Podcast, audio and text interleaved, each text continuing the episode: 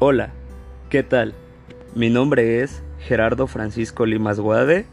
Soy estudiante de octavo semestre en la licenciatura de cirujano odontólogo de la Universidad Pablo Guardado Chávez, ubicada en Tuxtla Gutiérrez, Chiapas. Y hoy voy a hablarles sobre las consecuencias que nos trae el uso de las fuerzas excesivas en la empleación de la técnica de cepillado dental. En este podcast responderemos a las siguientes preguntas. ¿Qué son las fuerzas excesivas en el cepillado dental? ¿Cuál es el problema que causa el uso de las fuerzas excesivas?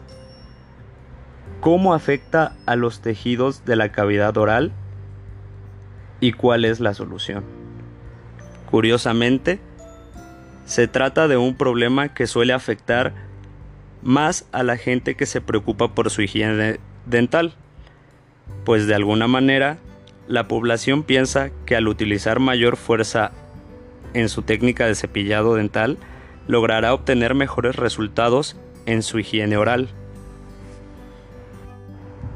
La fuerza aplicada para la técnica de limpieza dental debe ser ejecutada correctamente, pues al aplicar fuerza mayor, este exceso de fuerza es en realidad un peligro para los dientes y demás tejidos orales. Algunas personas pueden ejercer la fuerza excesiva a la hora de cepillarse como un medio de compensación por el hecho de no recibir los cuidados de profesionales. Además de esto, factores como el estrés, cepillos de cerdas duras, pastas demasiado abrasivas, propician que las consecuencias del uso de las fuerzas excesivas en el cepillado sean mayores.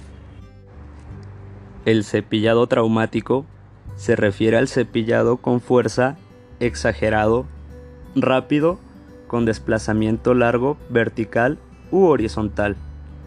La mayoría de la población confunde la relación que hay entre una buena técnica de cepillado destinada a una buena higiene oral y practicar el cepillado aplicando fuerza y rapidez dándose una idea errónea de que así lograrán una buena higiene oral, ahorrando tiempo y dinero en el dentista.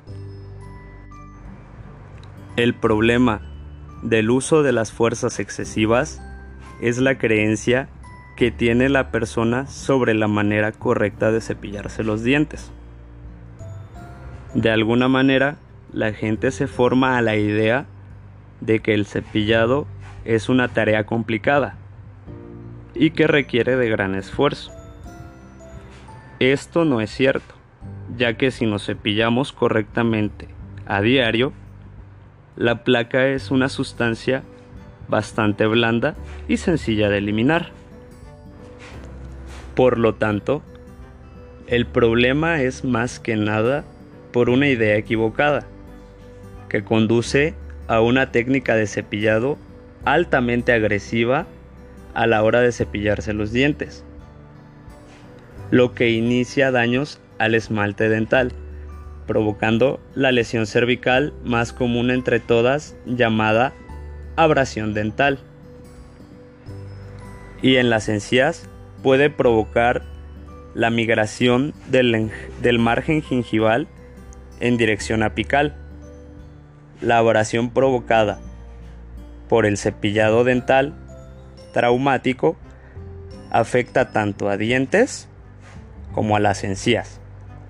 El primer indicio por daños al esmalte está descrito por la gente como una saliente en el órgano dentario, justo en la zona donde comienza la encía, que, la, que es mejor llamada como la zona cervical. En casos se puede estar acompañado de hipersensibilidad al frío o a la palpación de la zona afectada. A medida que esta lesión va en aumento, la encía va migrando en dirección apical y el diente parece más largo a medida que la raíz va quedando expuesta. La solución a este problema sería cambiar la manera de pensar y pedir a un odontólogo una evaluación de los tejidos orales y posteriormente a la evaluación pedirte una técnica de cepillado correcta para cuidar mejor nuestros tejidos orales. Este ha sido mi podcast, espero que les haya servido.